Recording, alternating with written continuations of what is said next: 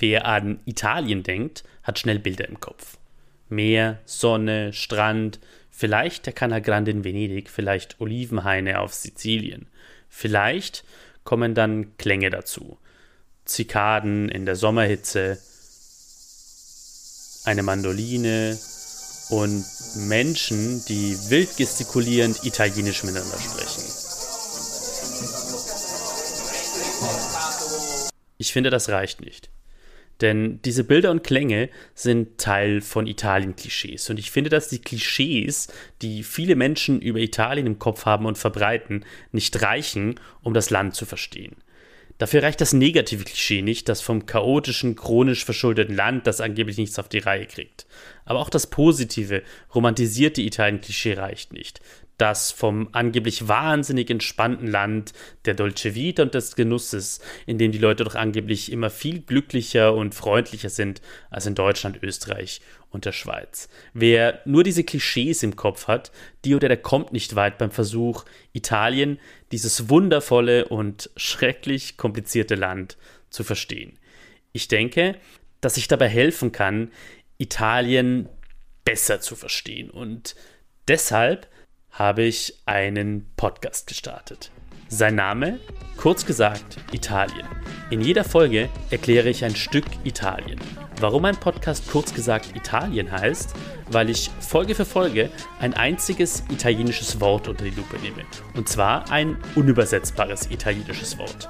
Also ein Wort, für das es keine einfache Entsprechung im Deutschen gibt. In jedem unübersetzbaren Wort, von dem ich erzählen werde, steckt eine spannende Geschichte, die meinen Zuhörerinnen und Zuhörern dabei hilft, Italien besser zu verstehen. Welche Wörter ich meine? Zum Beispiel Autogrill, Tangentopoli, Cine Panettone. Jede Folge kurz gesagt Italien besteht aus drei Teilen. Der erste Teil heißt La Parola, zu Deutsch das Wort.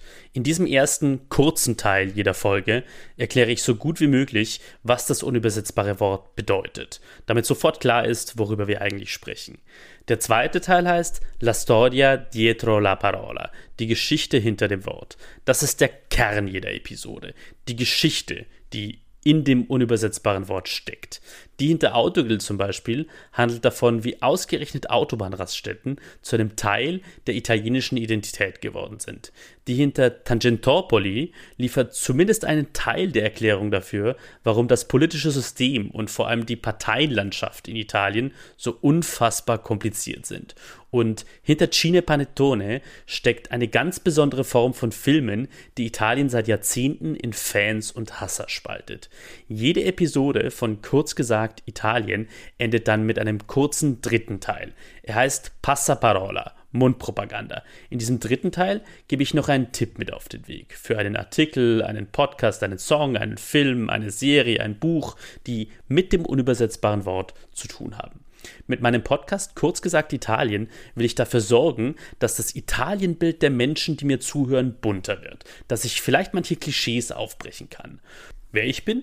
Mein Name ist Sebastian Heinrich. Ich bin Politikjournalist und seit ich ein Kind bin, ist mein Leben eng mit Italien verwoben. Ich habe die Hälfte meiner Schulzeit in Italien verbracht. Ich bin, seit ich zwölf Jahre alt bin, zweisprachig aufgewachsen. Die wundervolle Frau, die mich geheiratet hat, ist in Italien geboren. Deshalb lebt heute ein ganz wichtiger und wunderbarer Teil meiner Familie in Italien. Kurz gesagt, Italien ist ein gewaltiger Teil meines Lebens. Und ich freue mich darauf, Sie und euch mit diesem Podcast Folge für Folge auf eine kleine Reise durch dieses schrecklich komplizierte und wundervolle Land mitzunehmen. A presto! Bis bald mit der ersten Folge von Kurz gesagt Italien.